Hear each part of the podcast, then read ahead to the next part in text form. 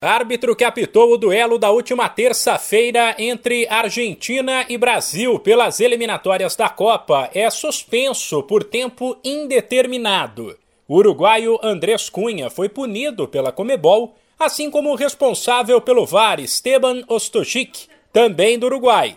O motivo foi a postura deles na agressão do zagueiro Otamendi ao atacante Rafinha, que levou uma cotovelada desleal no rosto e sangrou bastante. A Comebol considerou que foi um erro grave. Num primeiro momento, o árbitro sequer marcou falta. A gravação da conversa do VAR foi divulgada. São dois minutos com alguns trechos confusos, mas em determinado momento Esteban Ostojic dá o veredito ao dizer para o árbitro de campo que não questionou que foi um golpe com intensidade média no rosto que merecia cartão amarelo no vermelho. Yo considero que acá el golpe es con el antebrazo en el rostro, con intensidad media, ¿sí? En el rostro. Esto me parece que es falta de tarjeta amarilla. No lo considero como tarjeta roja, ¿vale? ¿Estamos de acuerdo? Estamos de acuerdo.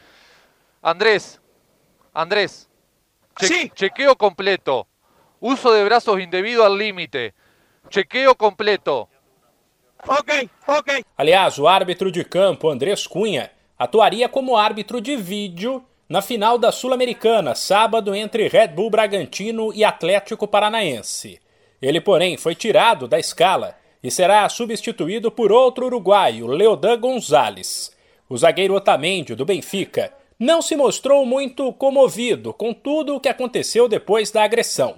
Ele foi irônico ao comentar a postagem de uma TV argentina sobre o lance e escreveu só na bola a CBF decidiu acionar a FIFA e exigir a suspensão do zagueiro. De São Paulo, Humberto Ferretti.